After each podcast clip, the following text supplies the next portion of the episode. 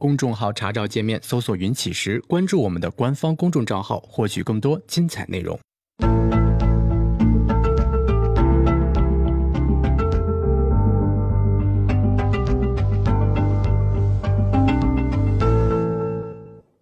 行到水穷处，坐看云起时。欢迎大家来到经验故事。嗯，昨天啊，就是我们谈到这个成功率的重要性。嗯，但是呢，你谈这个呢，大家可能就觉得，呢你不能耍嘴炮啊，对吧？然后你跟我们讲啊，成功率非常重要，然后一定要看成功率。但是你又不跟我讲成功率怎么来的，或者说我怎么去思考，就提供就这这个这个提高成功率啊。所以呢，我们今天这个跟大家聊一下啊。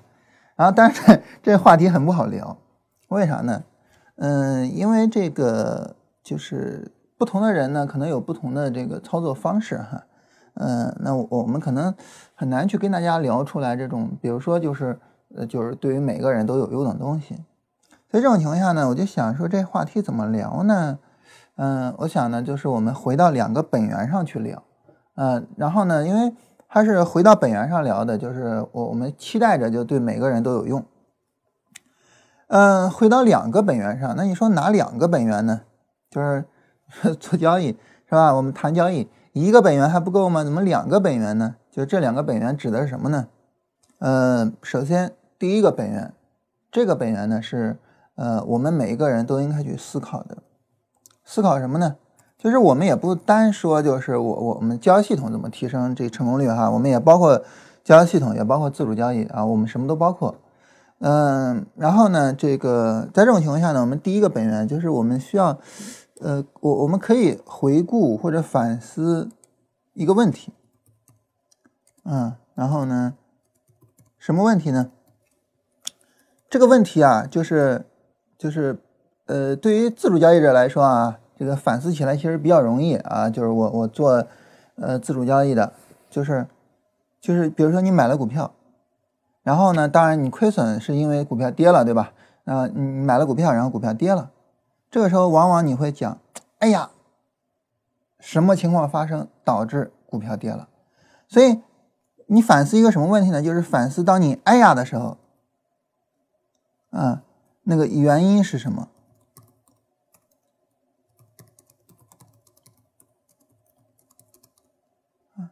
你比如说啊，我们举一个特别简单的例子，什么例子呢？假如说你昨天买了股票，假如说你昨天下午一看，哇，大盘大涨，我买了股票。今天呢，一开盘，大盘就这熊样，对吧？低开，然后往下打，哎呀，大盘跌了，你看我我我我股票也跟着跌了，赔钱了。所以呢，你把这个让你哎呀的这些所有的原因列出来啊，就是那当然就是情况一啊，情况一，然后情况二。啊，然后情况三，对吧？你给它列出来。那这是第一个本源问题，啊，那你说这个本源问题是一个什么概念呢？就是我们经常讲的，就是你要自己去思考我的交易方法的风险在哪儿。那我们说自主交易，自主交易，呃，这个你的风险在哪儿？哪些问题你没有考虑到会导致你亏损？就自主交易的问题，啊，那系统交易呢？就是你这个系统风险在哪儿？我们昨天那篇文章也写嘛，就是如果这个我们去思考啊，我们的系统怎么优化的时候，换句话说啊，怎么提高成功率的时候，我们要去思考一个问题，就是如果我是市场，我去攻击这个系统，我怎么样能把这个系统给干掉？啊，我去思考这个问题。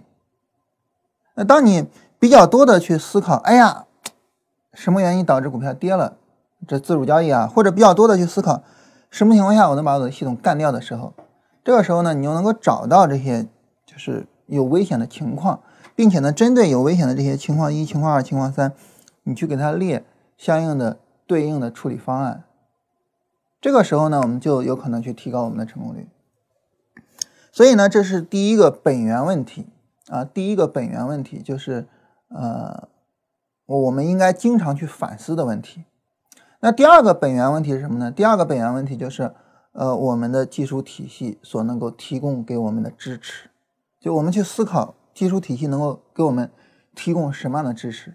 那所有的这些技术体系能够提供给我们的这些支持，很明显的都能够帮助我们去把啊我们的这个交易给做好。所以呢，那么这是第二个本源问题。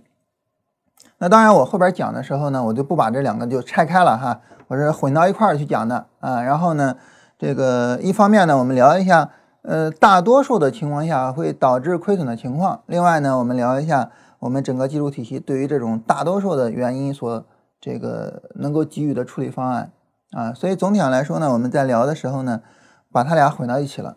但是呢，我们自己在思考的时候，就比如说你说这个，我听完你节目啊，就我觉得你讲这些确实是不适合我啊，这这这这是有可能的，对吧？因为每个人的呃自主交易的框架也好，交易系统也好，都是不一样的。但是我我我我要自己去思考啊，那我我不能说你讲的不适合我，我也不思考，对吧？那那怎么办呢？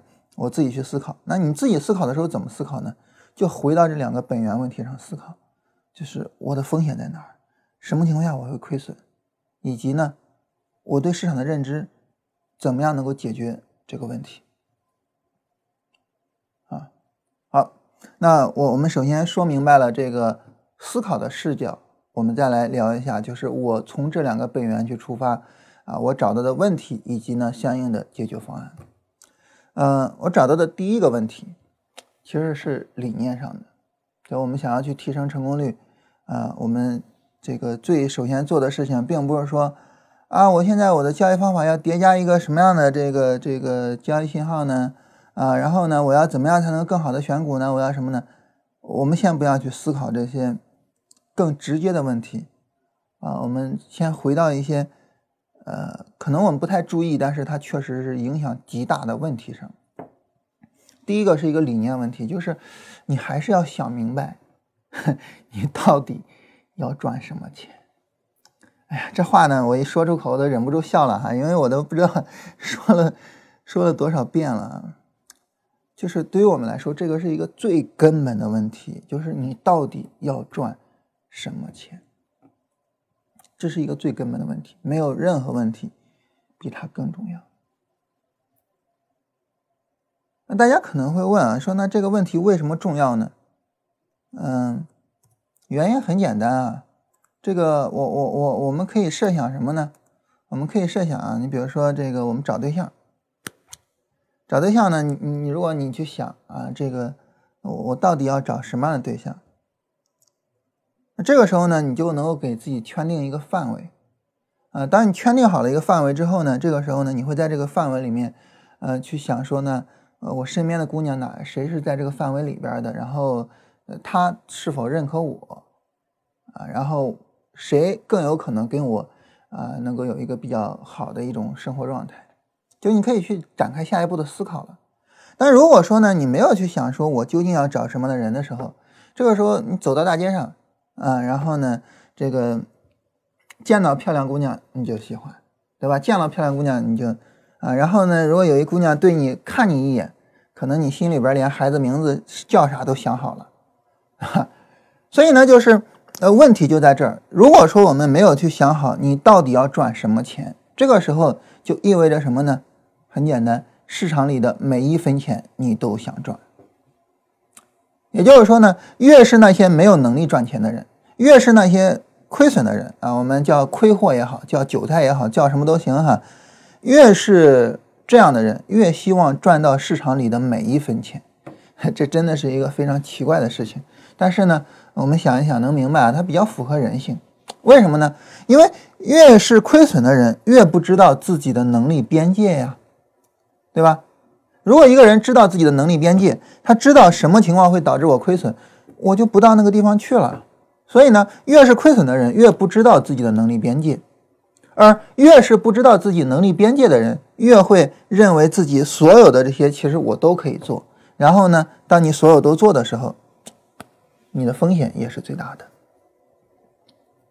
所以很多人为什么会亏损呢？我觉得并不是因为技术上有什么不到位啊，并不是因为能力上什么，而是从根本的理念上就没有想明白。就是对于每一个人来讲，他不是说啊所有的钱都要去赚的，或者说不是说所有的钱都是他能够去赚到的。每一个人呢，都应该去试探自己的能力边界，然后当你确定了自己的能力边界之后，在这个能力边界之内去做事情。当然了，那么我们的能力边界是需要不断的往外拓展的，这个是毫无疑问的。但是呢，那么在一定时期之内，你的能力边界是确定的，你在这个里面做事情，你赚这个里面的钱。当然我们没有想过，所以我们什么钱都想赚，导致呢，你的成功率很低。你能力边界之内的，你可能能赚一些；你能力边界之外的，你肯定赚不了。你能力边界之外的，你肯定赚不了，就会导致呢，你的心态可能会崩掉。然后能力边界之内的，可能你也赚不到了，这是最遗憾的事情。嗯，也就是说，我们一定要想明白这个道理。当然，这个道理非常浅显哈，但是正因为这个道理非常浅显，所以呢，我们才很难从内心里面真正去认同它。所以我才需要这么啰嗦的去跟大家聊。你比如说哈，呃，现在的这个这个呃，叫叫那种短视频非常火。啊，然后昨天，呃，抖音刚刚发布了他们的这个呃用户的一个情况，他们的日活是一点五个亿，日活一点五个亿什么概念啊？就是每天都有一点五个亿的人点开抖音，日活一点五个亿。然后，在他日活一点五个亿的情况下，啊，那很明显了啊，我们就知道这这事儿是比较容易赚钱的，对吧？那想啊。就是如果我是一家互联网公司，我要不要做短视频呢？很自然而然的就有一些互联网公司去做短视频，而且呢，这其中包含了很多，呃，具有着比较强的用户基础的互联网公司，比如说腾讯。啊，大家可能会讲，腾讯做短视频，你不知道吧？对吧？这就说明什么呢？就是即便你是腾讯，你也不是说什么钱都能赚的。我们经常开玩笑啊，说腾讯就是一家抄袭的公司。啊，然后谁家的游戏做好了，腾讯拿过来抄，或者说怎么样？但是你想啊，你抄袭也是要有抄袭的本事的。你不是说你一抄袭你就肯定能挣钱的。腾讯做微视，可能你没有听说过这个 APP，对吧？腾讯做微视就不行嘛，就没有做起来嘛。当然，他现在依然没有放弃啊，所以我们现在不敢下最后的定论啊。但是他做不起来。我们也丝毫不吃惊，对不对？就即便是最后腾讯把微视这个业务给砍掉了，啊，说这业务我们就是做不起来，我们承认我们做不起来，咔嚓砍掉了，我们毫不奇怪，对不对？因为很正常，你腾讯做不起来短视频，这个很正常。所以，呃，你说腾讯为什么游戏做的那么好呢？因为它有非常强的游戏工业的基础啊，啊，但是短视频这一块它确实没有，呃，一个一个一个很强的基础，做不起来，我们也很容易理解。所以不是什么钱你都能赚的，对吧？嗯，阿里巴巴多少钱？阿里巴巴是赚不到的呀，啊。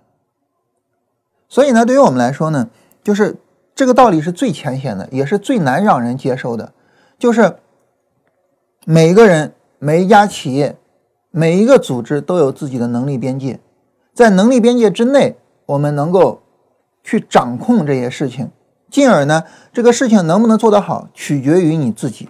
在能力边界之外，我们没有办法掌控这些事情，啊，所以呢，这些事情能不能做得好，取决于随机因素。那我们做交易啊，这么一个对我们影响这么大的一个事情或者什么，我们当然要在我们的掌控范围之内，要在我们的能力边界之内去做事情。所以毫无疑问的就是，我们要啊，首先想明白我有能力赚到什么钱，然后。我要去赚这个钱，我首先想明白这个道理。我再说一遍这句话可能会非常难听哈，这句话原创也不是我啊，这句话是教技巧课一位朋友说的啊，这句话可能非常难听，就是越是亏货，越是韭菜，越是赚不到钱的人，越想着去赚这个市场里的每一分钱。如果你发现你自己有这样的心态，啊，就是看见上涨就受不了啊。你比如说，这个昨天阳线嘛涨了，不买就受不了啊，必须得买啊。所以呢，昨天下午可能就，对吧？这个这个高位去追了，啊。如果你是这样的交易者，那么你就应该知道啊，我是一个亏户，所以我才这样。不是因为我牛逼，所以我要去赚市场里的每一分钱，而是因为我傻逼，而是因为我连一分钱都赚不到，所以我才想去赚每一分钱。那些真正牛逼的人，你像巴菲特，巴菲特他就属于是他反复的强调，啊，就跟那个棒球手似的，一定是球到了一个非常好击打的、非常容易击打的区域，比较容易打出来本垒打的区域，我才会挥棒，我不会轻易的去挥棒的。真正牛逼的人都是知道自己的能力圈，并且呢，在自己的能力圈之内去做事情的。嗯，大家一直就是谈到巴菲特就会提索罗斯。啊，谈到索罗斯就会提巴菲特，啊，所以呢，这个他们两个人经常被绑到一起，啊，那这种情况下呢，两个这么牛逼的人经常被绑到一起，那当然谁都想压谁一头，啊，所以巴菲特经常嘲笑索罗斯一件事情，什么事儿呢？就是两千年的网络股泡沫，其实很多投资大师没有参与啊，巴菲特没参与，其实其他的也有很多投资大师没有参与。然后呢，一些机构，你像雷曼兄弟就没有参与。雷曼兄弟作为一家投资机构啊，都没有参与，因为他投资机构里面有不同的这个分析师、不同的交易员，但整个机构就没有参与啊。然后呢，索罗斯也没有参与。但是到两千年的时候，索罗斯终于忍不住了，买进去了。当然，结果大家都知道啊，暴亏啊啊！所以巴菲特从此之后呢，一提到。呃，比如说我们不会去买什么什么的，就会来这么一句：我们不会像索罗斯一样，也很有意思的事情啊。啊，就是你要知道，像索罗斯这样的顶尖大师，啊，就是在做投资里面这个世界上最牛逼的大师之一啊。你比如说，你把古往今来所有的交易者排名的话，前十名或者前二十名一定有他吧，对吧？因为因为这种东西排名这种东西都主观的哈，咱咱咱也不说谁第一谁第二，你你但是前十前二十一定有他吧？就这么牛逼的一个人，怎么样呢？对吧？就因为投资网络股，而且是在那么晚的情况下投资网络股，一辈子被巴菲特嘲笑啊啊！但是你也没有办法呀，你确实就是不行啊，确实就是你迈出了你的能力圈，然后你就大幅度的亏损啊，对吧？那被嘲笑那就被嘲笑了。所以呢，就是我们一定要首先明确这一点啊。当然，你说你为什么这事儿你啰里啰嗦都说了二十分钟了，这么一个简单的道理，就是因为它简单，所以你才很难做到。买的时候很难做到，卖的时候也很难做到。很多人讲会卖的是师傅，为什么呀？因为卖不到顶点上嘛。但说白了，如果说这个你不在乎能不能卖到顶点上，那卖它是一件很容易的事情。啊，它至少不比难，呃，不比买更难啊。好了，那我也不接着就是啰嗦再多了哈，因为这个道理呢，能明白就明白啊，明白不了，啊，明白不了，这个呃也就这样了啊，也就这样了，呃，所以在这种情况下呢，这个我们就说这些，说这些之后呢，我们来聊第二点，就是我现在已经明确我要买什么，呃，我要赚什么钱了。假如说哈，我们说一个比较激进的啊，因为很多人可能都说，呃，这个比比比较希望赚这种比较激进的钱啊，快钱，俗称快钱。假如说你做日线、短线，假如说啊，你做日线、短线，这已经是一个很激进的交易方式了，对吧？我我并没有说鼓吹大家去做价值投资，鼓吹大家去做这个波段，是吧？我假设你不是做波段，也不是做价值投资，这种情况下怎么提高成功率呢？我们就来聊关于做日线、短线。那我们聊的第二点是什么呢？聊的第二点叫，就想想怎么表达哈，叫做以整体的视角看待每一次交易啊，以整体的视角看待每一次交易，无论你是做价值投资，还是做波段，还是做日线、短线，都应该以整体的视角去看待你的交易。呃，说这个整体的视角这个词儿，我们用过很多次啊，但是它在，因为它在不同的角度上都可以使用。那你说这个整体的视角是个什么概念呢？我跟大家举一个例子吧，因为我们现在不推股票了啊，这个不太好举最近的例子，我们举以前的例子，因为以前的时候推股票，嗯，以前我推股票呢，这个曾经推过短线股，也曾经推过长线股，嗯。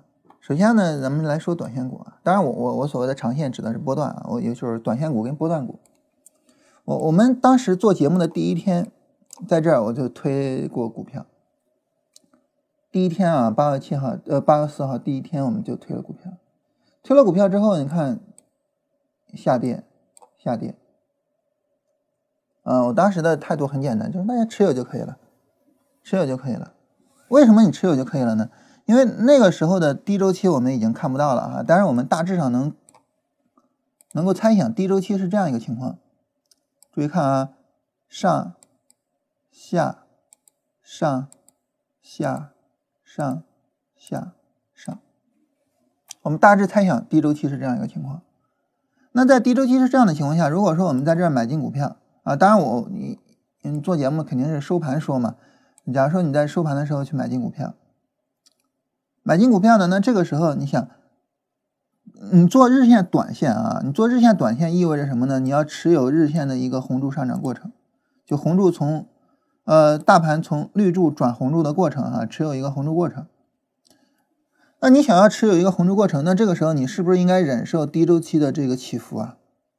如果你说这个一根 K 线的阴线，日 K 线上一根 K 线的阴线我无法接受，你就没办法去持有一个日线短线过程。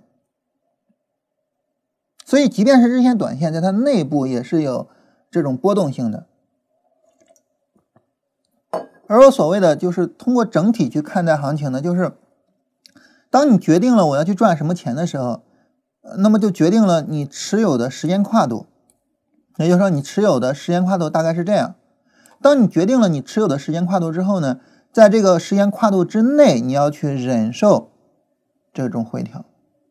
当时我们做节目的时候，我经常说这么一句话，我说：如果你判断不出来要有回调，啊，说明技术有问题；如果你判断出来要有回调，但不去忍受，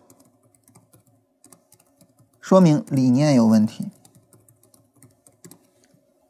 啊，也就是说呢。嗯，这个走势，市场拉升，你知道它肯定不是一蹴而就的，它不会是这样直接到的，对吧？所以呢，你知道它拉升之后一定会有回撤，而拉升有回撤，在低级别上应该会有结构。如果低级别上有结构，但是你判断不出来，这说明你的技术判断有问题。但是如果说你在技术上判断出来了，比如说五分钟有一个顶部结构，然后呢，你需要去，呃，就是市场需要有一个三十分钟的回调，你判断出来要有回调了。但是你说我不忍受这个回调，就说明你理念有问题。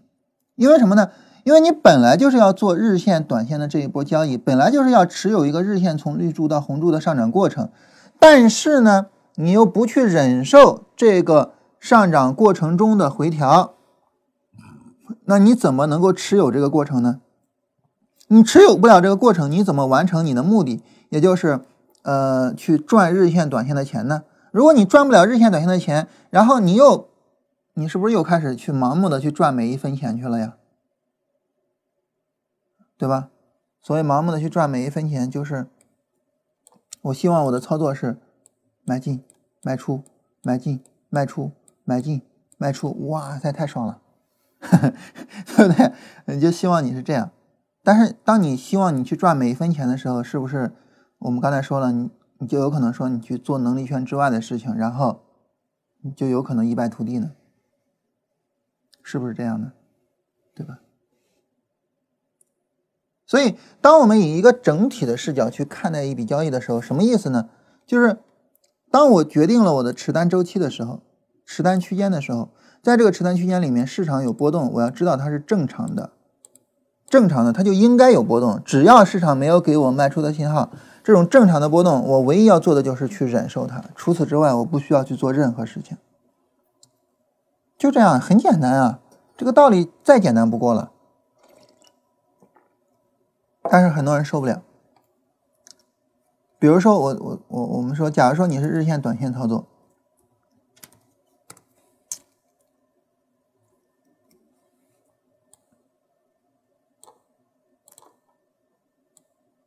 这里是有一个比较典型的背离的。假如说你在这儿买进去，今天这个波动你忍受吗？如果今天这个波动你都不忍受，那你就太夸张了。因为今天这个波动连三十分钟都没有出绿柱啊，对吧？你能去忍受吗？如果这个波动你无法忍受的话，那么你怎么能够等到后面的一个红柱上涨，然后去持有一个红柱上涨的过程呢？在这里你买进去，因为三十分钟应该有一个底部抬升，这个我们就不降低周期看了。这波下跌你能忍受吗？如果你不能忍受的话，那么从绿柱转红柱的这个上涨过程，你怎么去赚这个钱？如果你不能忍受，你怎么去赚这个钱？你跟我说，你跟我说，你怎么才去才能去赚到这个钱？所谓的以整体的视角去看，就是忍受其中的正常的波动。我们这只说的是日线、短线，但是它的要求和你做价值投资的要求是完全一样的。嗯。假如说我我们以这个走西门大叔买的《宋城演义》为例，嗯，他是做价值投资的啊，然后这种情况下，我在这儿开始去买，我买了之后，这种波动我要不要忍受？这种下跌我呃，这种上涨我要不要不管它？有利润有一点点毛利润，我是不是就撂那儿不管？下跌我是不是不管？上涨是不是不管？下跌是不是不管？上涨不管，下跌不管，上涨不管，我一直持有它。这是不是我我我最基本的应该做的事情？当然，价值投资这个可能对于很多人来讲会觉得这个这个持有周期长，然后呃心理压力大或者怎么样的。小小辛巴持有的那个叫什么？啊，生产二锅头的那家企业叫什么来着？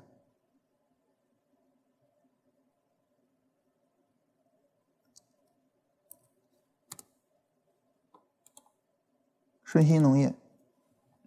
小小辛巴持有的顺鑫农业。他持有顺鑫农业持有了多长时间啊？就在这个过程之中，在这个过程之中，很多价值股是一直在往上涨的。小小辛巴作为一个价值投资者，而且是一个非常知名的价值投资者，在这个过程中是一直在亏损的。这是他的重仓股，压力有多大？那时候小小辛巴自嘲哈，说我可能是呃知名的投资者里面，就是说最知名的一个亏亏货啊，可能是最知名的一个亏货。嗯，就是开玩笑，但是你需要忍受这样一个过程，因为对于价值投资呢，它的一个持单周期就是一个估值回归的过程。啊，什么时候估值回归到了正常了，或者是超过了正常了，我才开始去卖它。那在这个估值回归的过程之中，在这个我的持仓周期的过程之中，可能会忍受啊非常大的波动。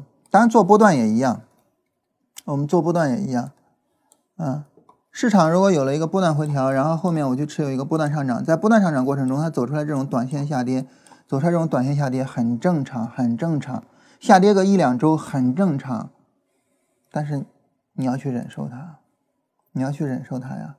如果说你昨天买了股票，今天就开始后悔，然后今天就开始难受，今天就怎么样？你怎么赚钱呀？你是没办法赚钱的，对吧？因为你持有不了你应该去持有的那个周期，当然你说做什么什么周期的交易，做什么级别的交易是对的，是错的，这个没有，每个人都是做自己呃认同的级别啊。你做短线可以赚钱，嗯，做波段可以赚钱，做价值投资可以赚钱，你做什么都可以赚钱。但是呢，在你的持单周期里边，你瞎折腾你赚不了钱。所以有句话，华尔街有句话叫做“牛可以赚钱，熊可以赚钱”。但是猪赚不了钱，就是说你对市场看涨你是能赚钱的，你对市场看跌你是能赚钱的。但是呢，如果你太蠢了，你是赚不到钱的。我觉得这个世界上最蠢的行为就是你没办法在你的持单周期里面耐心的去度过这个持单周期。但大家可能会问我说：“那高抛低吸呢？那我就不能做高抛低吸吗？”高抛低吸这事儿呢，也可以单拉出来聊哈。但是呢。简单说一下，高抛低吸可以，但是呢，既然你在这个过程中持单，是不是你认为在这个过程中大概率是上涨的？既然你认为大概率是上涨的，你是不是应该低吸然后高抛，而不是高抛然后低吸啊？这是一个很简单的逻辑啊，对吧？因为它既然大概率是上涨的，这种情况下呢，那么你高抛了之后，它有可能直接飞了，这是有可能实现的，对吧？那这种情况下肯定不行啊。但是如果你低吸了，它有可能涨，涨了之后你高抛，这样成功率就比较高啊。这是非常简单的提高成功率的，提高高抛低吸的成功率的方法呀，对吧？那我们应该这么去提高我们的高抛低吸，去去做我们的高抛低吸啊，而不应该反过来去做。那这又是一个非常简单的逻辑。那这么一个简单的逻辑，你愿不愿意去用呢？啊，所以呢，就是呃，你说高抛低吸，我也不反对，可以。但是呢，你怎么做高抛低吸？啊，所以总之，这是我们的第二点。第二点呢，就是说，呃，你一定要知道你的持单周期是个什么概念。你要在你的持单周期内部忍受市场的波动，啊，大家可以看一看我们就是举的这两个例子哈。我举了一个例子是昨天买，啊，然后举了一个例子是在这儿买。那这种例子都是熊市中的例子呀，都是都是不断创新低过程中的例子呀。所以我我就是针对你说我做短线，我什么钱都想赚这种情况下来来聊的。即便是你做短线，即便是你做短线。也是一个道理的，你在这个地方是有一个买进的，这一波下跌你能不能去忍受它？不能忍受，你凭什么赚钱？就这样，所以呢，呃，建议大家去记得那句话啊，就是叫做，呃，在这个市场里面，嗯，牛可以赚钱，熊可以赚钱，就像这样的下跌市场，照样是可以赚钱的，而且在最近的下跌市场里面。呃，大家如果说关注的话，就能够发现，就是次新股是非常非常活跃的，小股票是非常非常活跃的，市场里面充斥着大量的机会。啊，如果你关注的话，你就能够发现这些机会。所以换句话说，如果你关注的话，你就能够赚到钱。啊，这么说简单吧？所以充斥着机会，但是如果说你不允许它波动，你就赚不了这个这个这个钱。有机会。就哎，那个、那个、那个《征服》里边的台词是叫什么来着？给你机会你不中用啊，对吧？有有那么一句台词，所以我们应该能够理解。就如果说市场我我买进，市场有回调，我无法忍受。你要知道，这种情况下可能我是猪啊，牛可以赚钱，熊可以赚钱，但是呢，我赚不了钱啊。这是我们聊的第二点。那这一点当然也是理念相关的哈。然后呢，大家看我们昨天这个文章啊，你发现哎，呃，你前面聊理念、心态对吧？聊心态，聊理念，聊人选，聊理念，后边聊系统，就聊正儿八经的东西了啊。咱们今天也这样啊。然后呢，我们前面聊这个，聊这个，这个，这个，呃，就是说你的能力圈啊，这是理念。然后呢，我们聊你要去持有这个过程，你要赚什么钱，你就耐心的把这个过程完成，嗯，耐心的去度过你的持单周期，这也是理念。下边呢，我们聊正儿八经的啊，聊关于聊方法了。聊方法怎么聊呢？就还是从那个角度啊，还是从那个角度聊，就是，啊，什么导致我们亏损？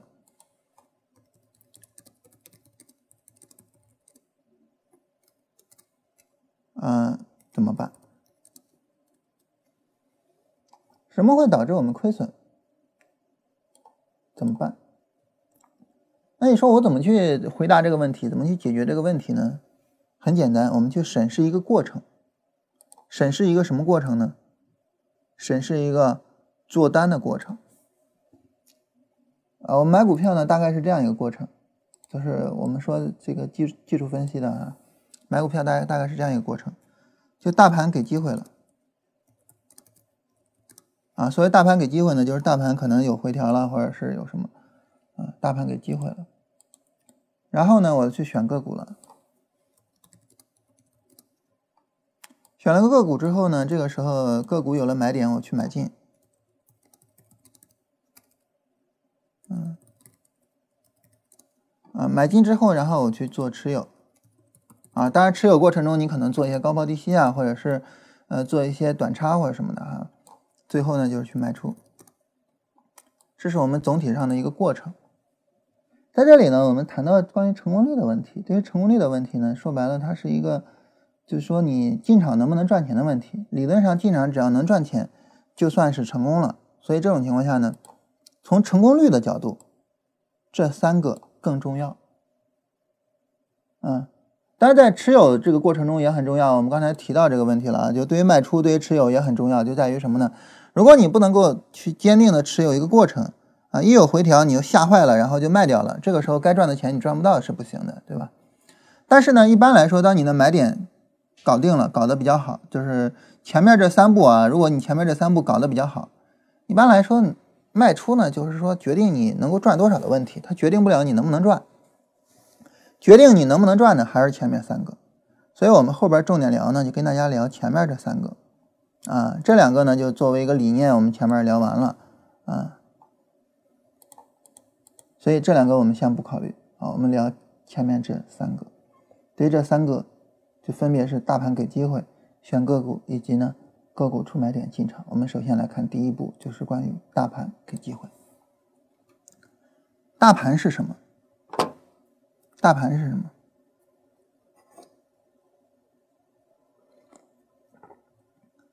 所谓的大盘哈，它是个股的一个平均。嗯，那么因为大盘是个股的平均呢，所以呢，当大盘涨的时候呢，就是我们应该知道，就是大部分的股票都是涨的。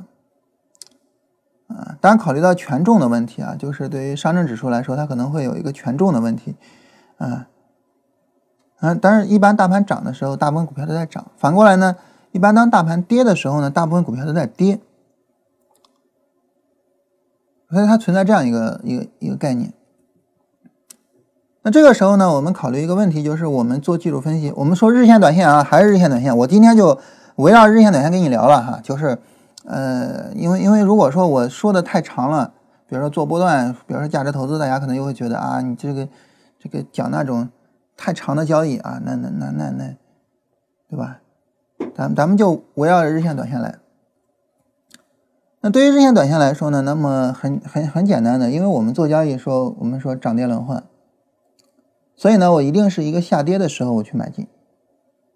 那因为我是涨跌轮换，我在下跌的时候买进，所以呢，那这个时候呢，那么我做单一定是在，或者说很可能是在大盘的绿柱区，MACD 日线 MACD 绿柱区，很可能是在哈，在特殊的情况下不在绿柱区。那你说特殊情况什么特殊情况呢？你比如说，这算有一个机会我去买进，买进呢，那这很明显不在绿柱区，红柱佛手，对吧？它不是在绿柱区，呃，然后在这像这样的嗯佛手区，对吧？也不是绿柱区，啊啊，所以就是说，呃，回调出佛手的这样的是是是一情况啊，但是大部分情况下绿柱区，也就是说从呃今年以来。啊，从一八年今年以来做短线，市场总共给了四次机会，日线、短线，一次、两次、三次、四次机会，这四次机会我们都可以参与。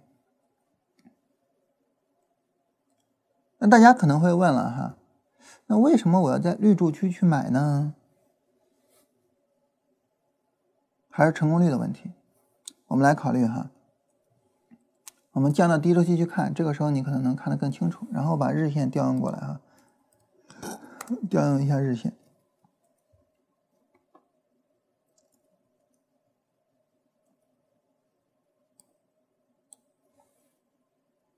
这个逻辑其实非常简单啊，逻辑非常简单。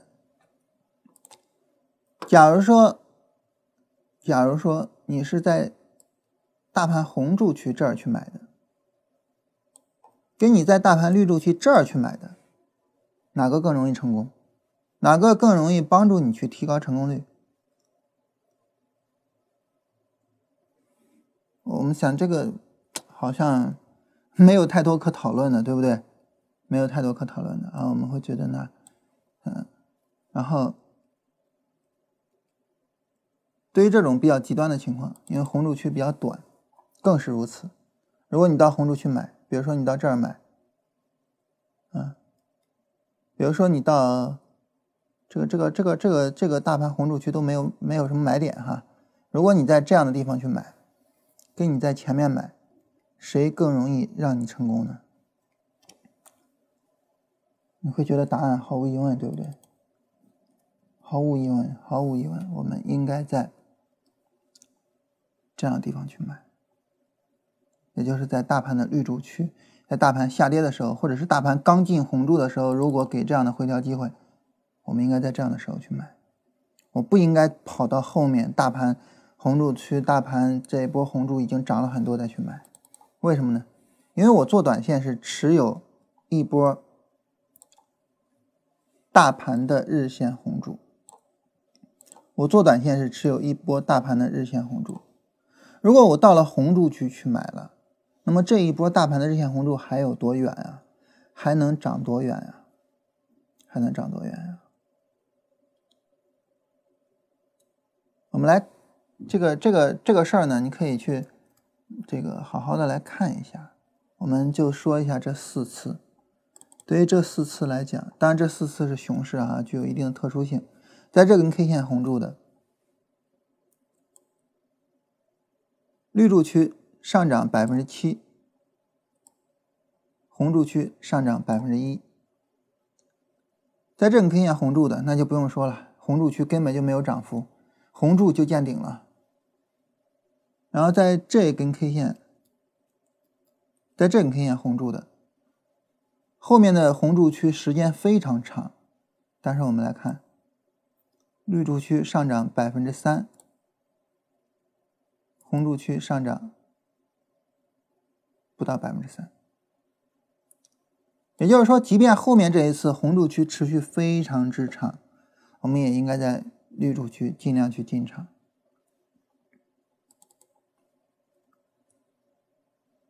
也就是说呢，当你在绿柱区进场的时候，当你在比较早的位置上进场的时候，这个时候呢，大盘需要通过一波又一波的推升，不断的往上推升，然后呢，这个让市场进入到一个红柱过程，并且呢，在进入到这个红柱过程之后，结束上涨，最终转下跌。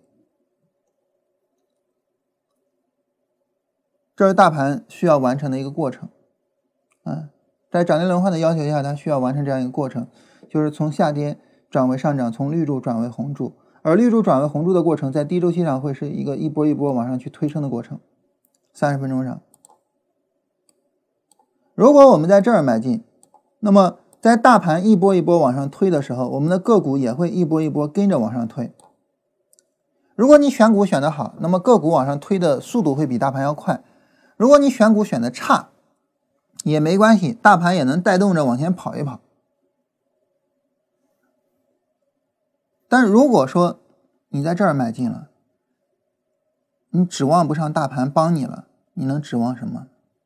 你唯一的指望就是这个个股完全脱颖而出，跟大盘没有关系，完完全全的抛弃了大盘，完完全全的自顾自的不停的往上涨。这是你唯一的希望，你觉得这个希望有多大？你觉得究竟是在底部去买进，然后随着大盘往上推的时候，我的个股跟着往上推比较容易，还是我在红柱区，我在高位去买进，然后在大盘往下跌的时候，我的个股脱颖而出，我的个股完全不考虑大盘，自顾自的往上涨比较容易呢？这两个哪个更容易一些？换句话说，这两个哪个更容易有更高的成功率呢？我们今天聊就是围绕成功率聊的哈，哪个更容易有更高的成功率？这个答案好像显而易见，甚至于显而易见到了不用考虑、不用讨论的程度，显而易见到了这种程度。所以很简单，就是在绿洲区去买进它。但大家可能会有一个担心啊，说那你要这么讲。我在这儿就买进股票了，我我能指望谁呀？我能指望着大盘把我带动着往上涨吗？啊，是吧？你还说绿柱区买进，大盘带动往上涨，我在这儿买进，大盘怎么带动我往上涨？但这个事儿啊，咱们就抬杠了，对吧？啊，为什么呢？两个问题，第一。有买点吗？有买点吗？有任何让你买进的信号吗？没有。第二，考虑选股问题了吗？当你考虑了选股问题之后，那么做出来了选股之后，你选出来的强势股，它可能会表现更好。也就是说，下跌上涨，下跌上涨，啊，这儿红烛佛手，大盘给了一个买点。如果你在大盘给买点的情况下呢，你又能找出来一些比较强的股票，但，怎么找强的股票，我们一会儿马上就要讨论了哈。你后边自然能挣钱。但是你非得跟我较劲，说在这根 K 线收盘的时候，大盘就绿住了，我在这儿时候就买，有意义吗？没有意义，对不对？没有意义啊！咱不抬这个杠，好吧？咱不抬杠啊。所以这种情况下呢，你比如说对于这次上证指数这一次绿柱啊，你说这儿有红柱佛手，我买可以没问题，在这儿就可以买了，没问题，好吧？在这儿就可以买了啊。然后你说这个红柱佛手级别低，我等这儿买也行，但是这样的话你可能会错失一些机会，但是也行。所以呢，你不是说一出绿柱你就在这儿就买进的，那你不是抬杠嘛？对不对？没必要，咱没必要去抬这个杠啊，没必要抬这个杠啊。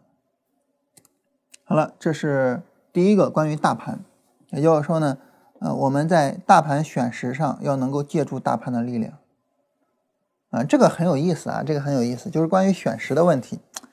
很多人讲呢，这个选时的问题是没办法解决的啊，就是。比如说你这个这个很多呃技术分析的书也好，很多做这个价值投资的书也好啊，他们呢都会去呃这个去去去检验一些量化的选时的思路啊，然后呢最终给我们一个结论啊，说量化选时是起不到什么作用的。但是你会发现呢，就是大部分的量化选时的思路都是什么金叉，什么突破呃最近多少天的高点，也就是周规则。啊，还有什么什么什么什么的这些，嗯，就是对于我们来说呢，就是这种呃量化选时的这种思路呢，你发现它都是追涨的。但是我跟大家说过，技术分析是干嘛的？技术分析是深入理解价格运行的模式的。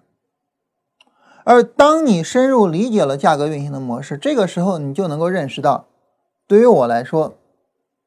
所谓的选时的思路，并不是金叉了涨了我开始去买，而是死叉了跌了我开始去关注。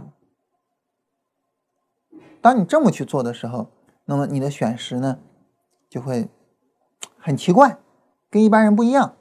但是一个奇怪的跟一般人不一样的思路，我们都知道，在很大程度上它有可能会取得逆向投资的一个效果，就是。取得比一般人好的成绩，对吧？这是不能说肯定的，而是说有可能去实现的。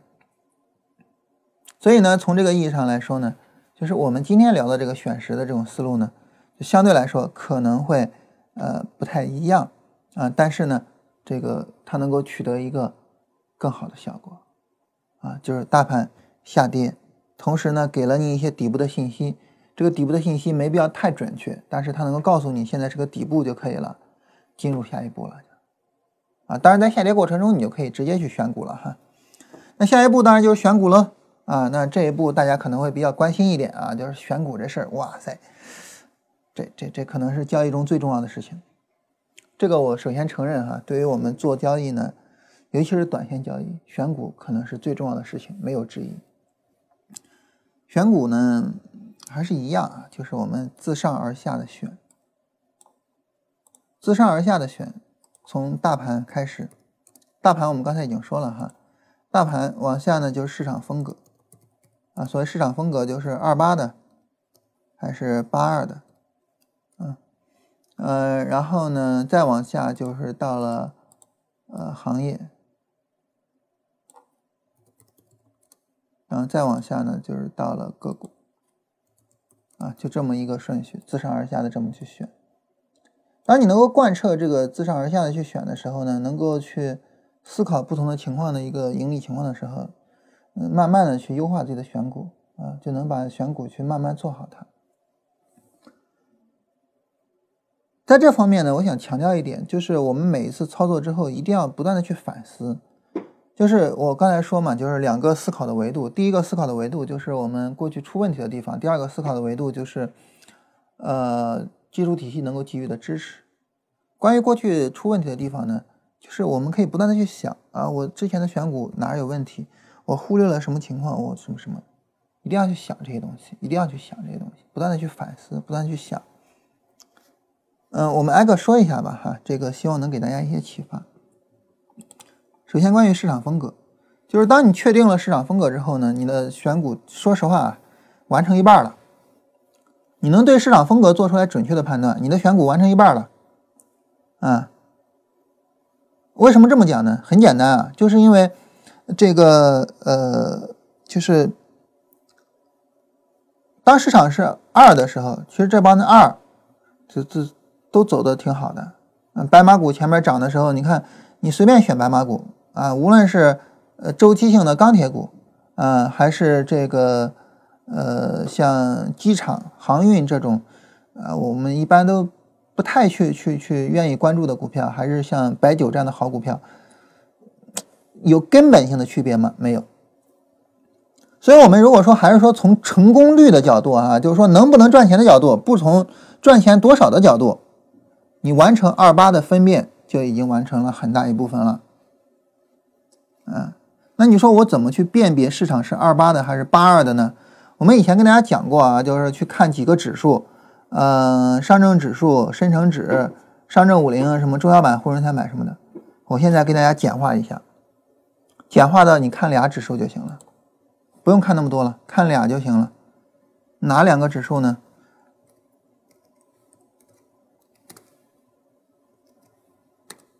两个指数，第一个上证五零，第二个叫深次新股。不要看次新股指啊，次次新股是不准确的。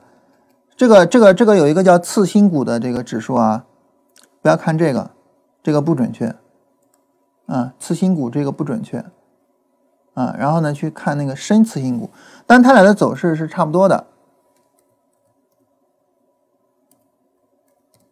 它俩的走势你叠加一下是是是差不多的，但是呢很明显的看到有区别，对不对？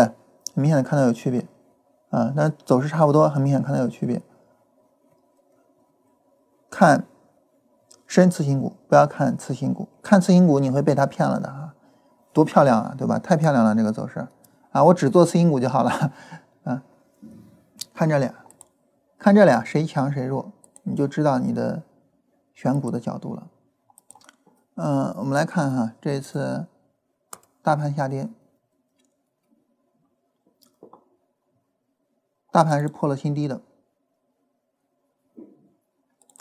大家你看一下上证五零，看到没有？如果你昨天买股票，当然昨天买股票，说实话已经比较晚了哈。如果你昨天买股票，你是不是应该考虑上证五零？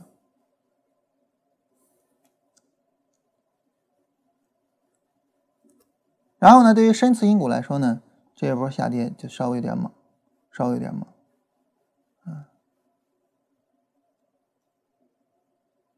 所以呢，就是说，看它俩，在很大程度上能够帮助我们去对比出来，这个短期的强弱谁强还是谁弱。我们把它俩叠加一下，大家看一下啊。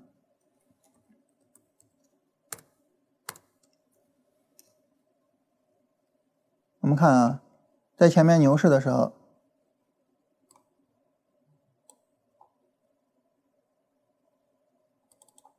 然后牛市的后半段。嗯然后呢，在前面上证五零牛市的时候，呃，它俩有分离，是在一六年十一月份了哈。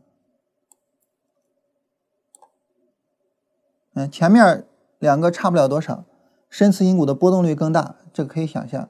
但是后面就这波下跌，整个区别就出来了，对吧？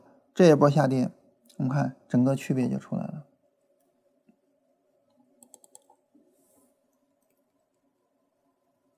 然后就是最近了，然后前一段时间我说这个次新股涨得好，大家如果关注的话，次新股涨得好。但你看在这一段时间的上证五零呢，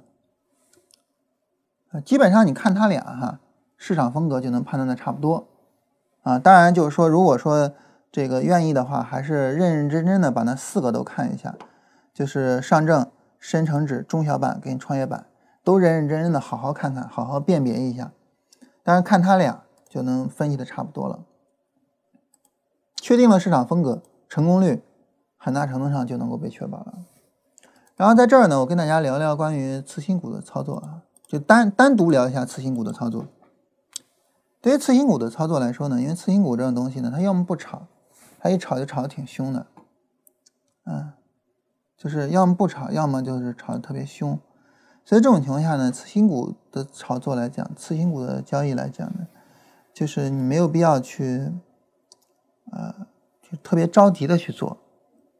你你完全可以等次新股到了，呃，就是次新股的这个指数到了，就是这个这个下跌确认结束的时候去做。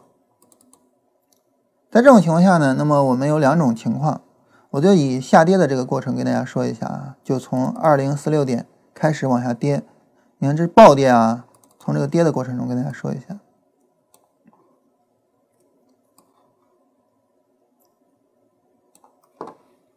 好，在这个过程之中呢，那么 我们分成两种情况。第一种情况，下跌破位的情况下，后边的上涨怎么去抓？第二种情况。下跌底部抬升的情况下怎么去做？两种情况，后一种情况不讨论，为什么呢？下跌底部抬升直接做次新股就可以了，啊，找那些这个这个呃，一会儿我再说次新股的选股啊，就是就是，总之呢就是说次新股直接做就可以了。关键重点说一下这种下跌破位的，但对这种下跌破位的，我们能发现。这一波没有任何价值，这一波还是可以做的，但是关键在于这一波什么时候做呢？等它拉红柱，在红柱中第一波回撤的时候做，类似的道理啊。我们先来找那些值得做的吧，拉红柱回撤做，或者是你到这一波，如果你还没办法确认可以做，你到这儿再做，不晚，来得及。拉红柱，第一波回撤做，在这儿三十分钟有一个小小波段的回调。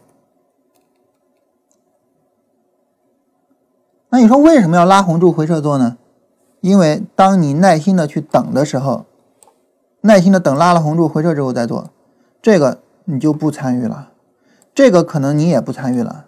当然这一波参与不知道有没有利润哈，这个你也不参与了。但你说我都参与那？那也可以啊，因为在这一波，比如说盘龙药业就在这一波涨的，啊，也可以。但是呢，最好，我觉得没有必要去跟它较劲。啊，你能，重点把这样的行情，把这样的行情给参与了就行了。比如说最近这一段行情做次新股就是捡钱，真的是捡钱啊！你随便买一个都挣钱啊。那你能把这样的行情给参与了就行了，你为什么非得参与这样的行情呢？嗯，说完这个呢，我们来聊一下关于，如果说我决定我要做了次新股选股怎么选？假如说啊，举个例子啊，我我就是一较劲的人。假如说啊，你说我在十二月份，一七年十二月份我要去买，怎么选呢？选两种，第一种新开板的，第二种老的次新股。首先我们来说新开板的，一七年十二月份啊，然后你在这儿往后拉，往后拉，往后拉，往后拉。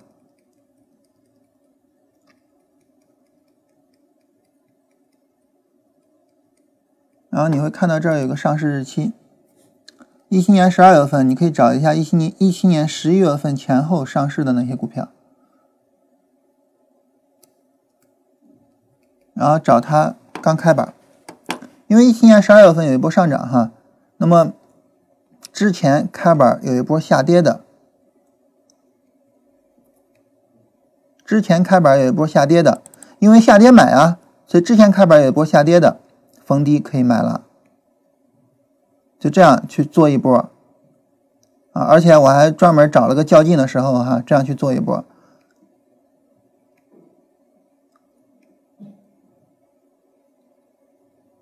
啊，这样的话呢，因为你肯定是逢低买的，肯定是逢低买的，而且呢，考虑到这个还有一个好处，还有一个好处啊。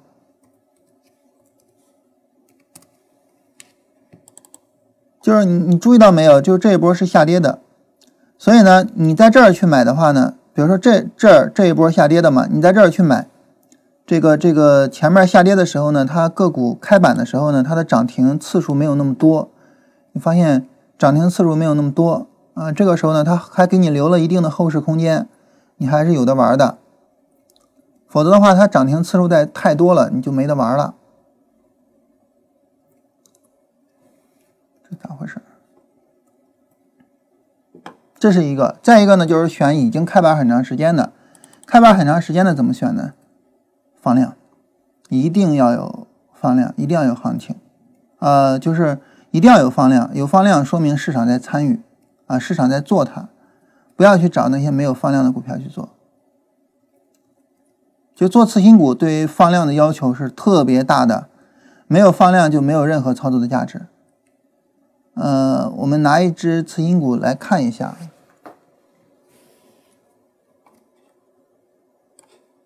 随便拿一个股票来看一下。我们看，比如说，如果你在这儿或这儿去做这只股票，你可能会觉得还可以，对吧？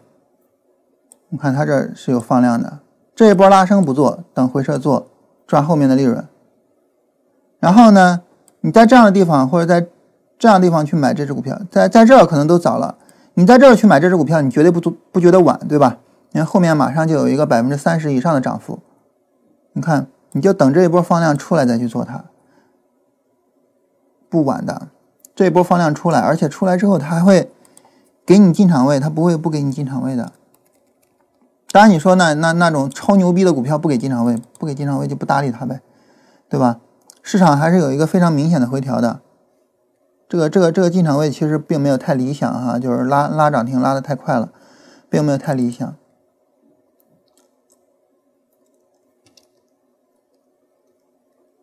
所以呢，就是说这个这个就是对于做这样的股票来说哈，一定要有量能，一定要有量能，没有量能的话意义不是太大。哦，记错了，一七年十二月份拉的是贵州燃气，不是盘龙药业。就它就属于我说那种，就是开板之后有一波下跌的，然后去你去去做一个操作。这是关于次新股啊，这个次新股呢，我们就说这些。嗯，当然说的非常糙了哈。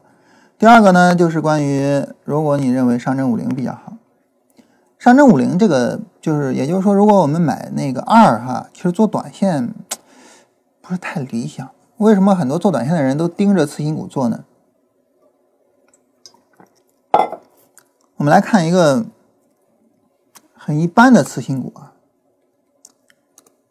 随便看一个啊，这个这个不算一般了啊啊，那我我们就啊，我们就找这个吧。这这你你一看这个次新股非常非常一般，对吧？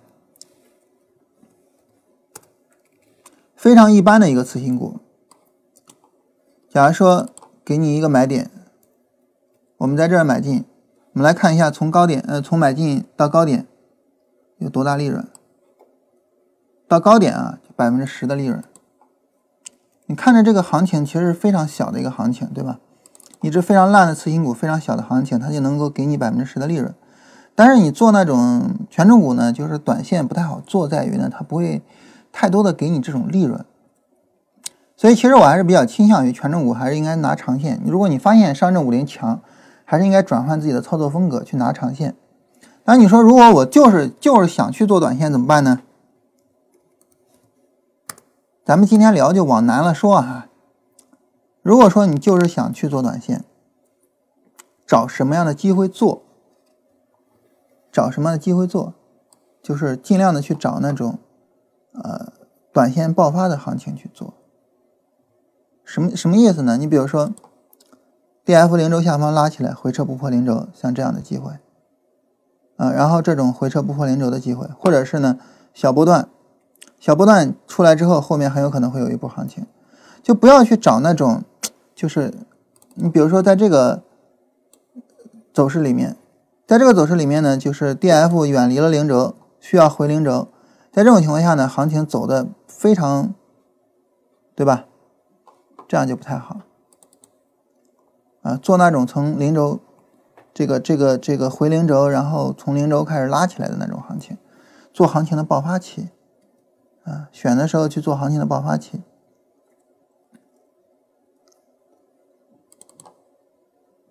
低周期量在这儿，不知道有没有买点啊？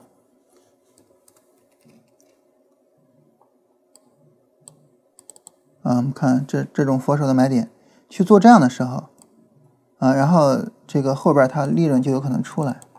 嗯，不做行情的爆发期，利润很难出来。啊，这是总体上呢，我们说这个关于板块这一块啊，就是不关于市场风格这一块。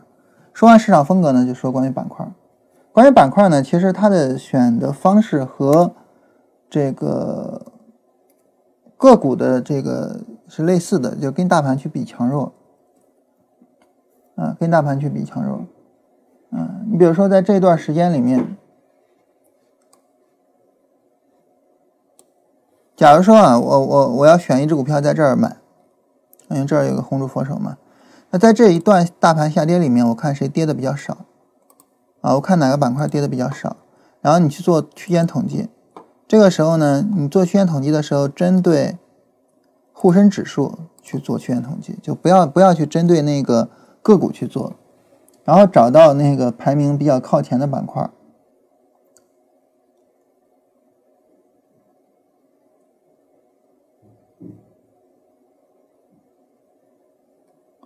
然后这个时候呢，嗯，你看它前面这些你就不用管它了，主要是关于行业的。哎啊，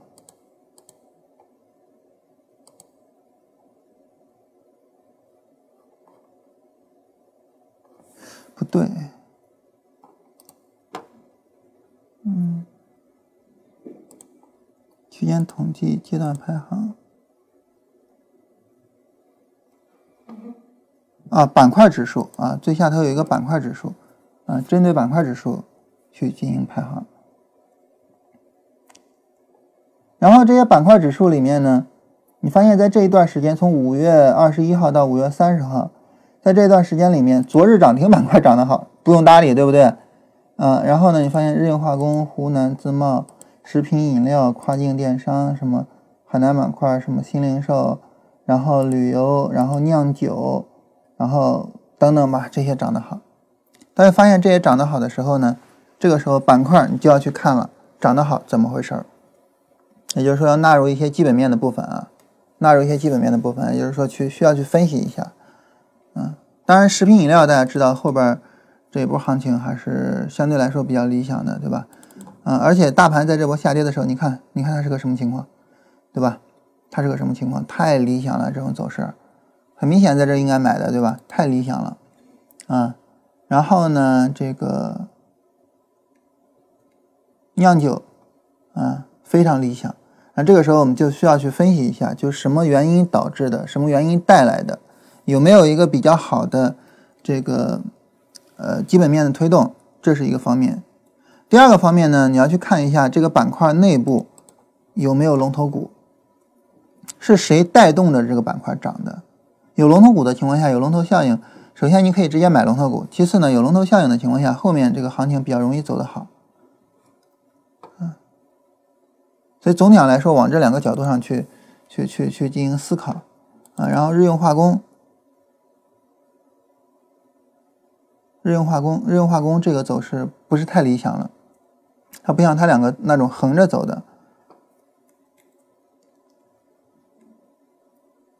你看，像这种是横着走的，对吧？这种相对来说比较理想一些。它不是说我，呃，涨得很猛，跌的也很猛，所以我显得比大盘强。我横着走显得比大盘强，选这样的，选这样的，嗯。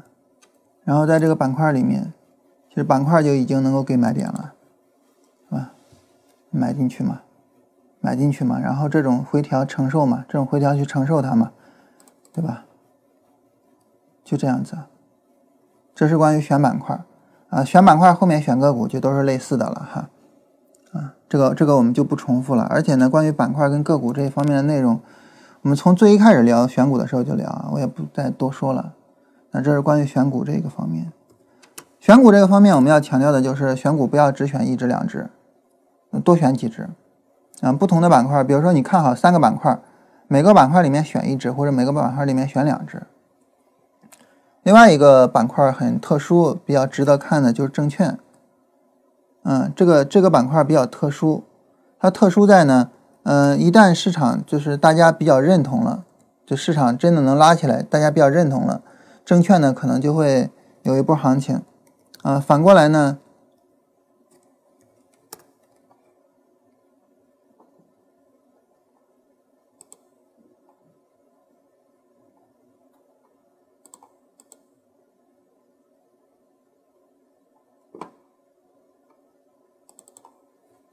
证券是一个比较特别需要去去看一下的一个行业，嗯。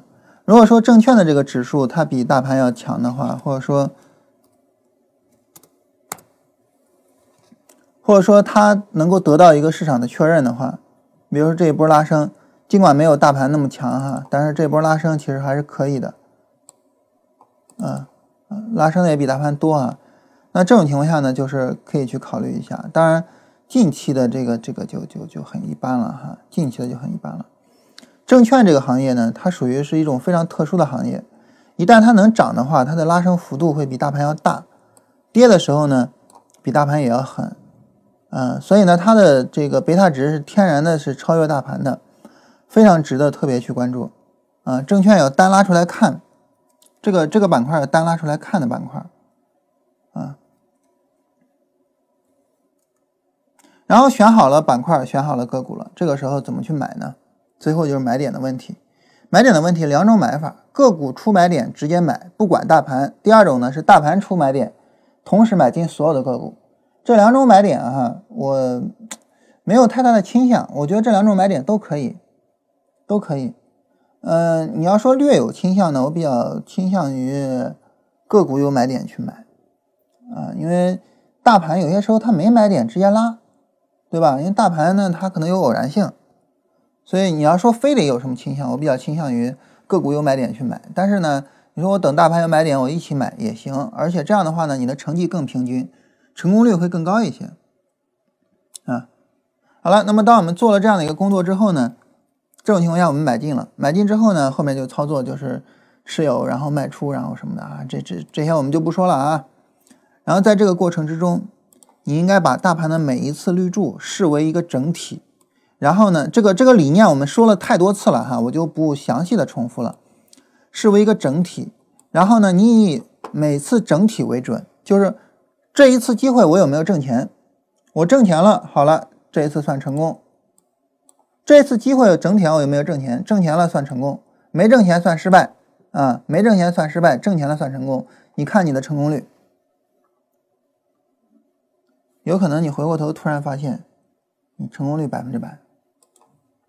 啊，当然这个，我我我我我我我就这么一说哈，啊，因为想实现成功率百分之百，如果说比如说你只在牛市做，太容易了，对吧？我只是这么一说，如果你做这种熊市中这种短线，成功率百分之百还是很有难度的。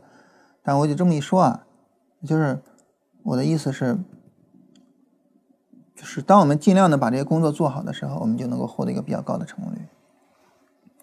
好，那这种情况下，最后。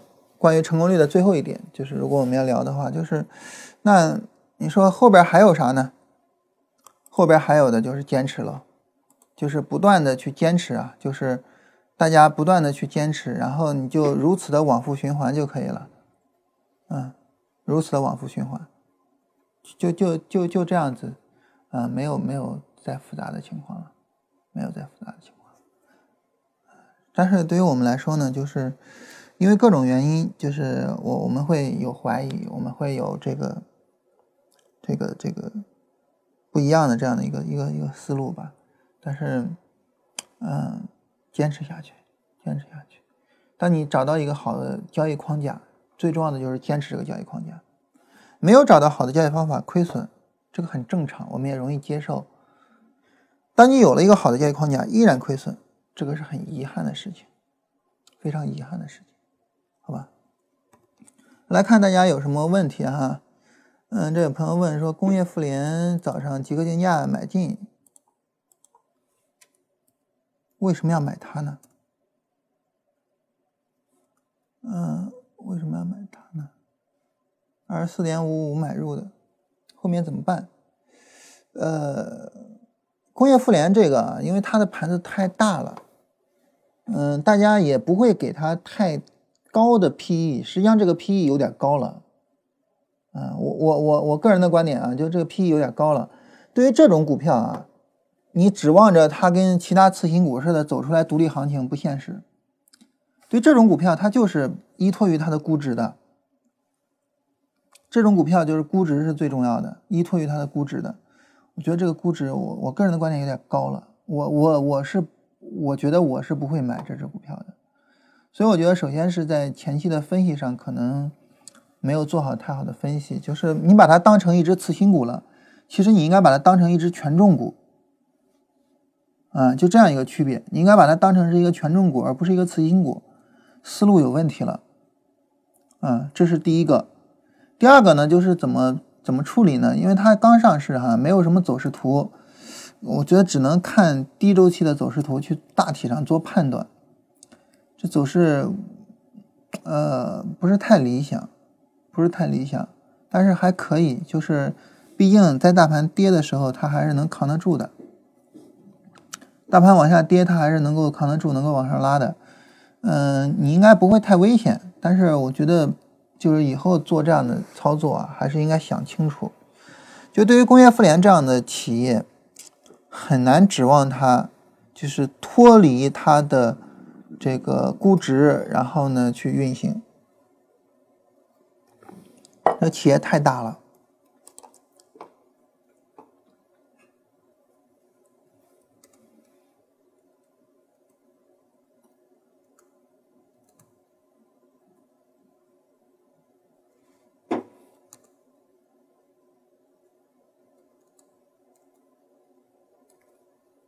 我看大家还有没有什么别的问题啊？没有别的问题，我们今天就到这儿。今天啰里啰嗦说的特别多啊。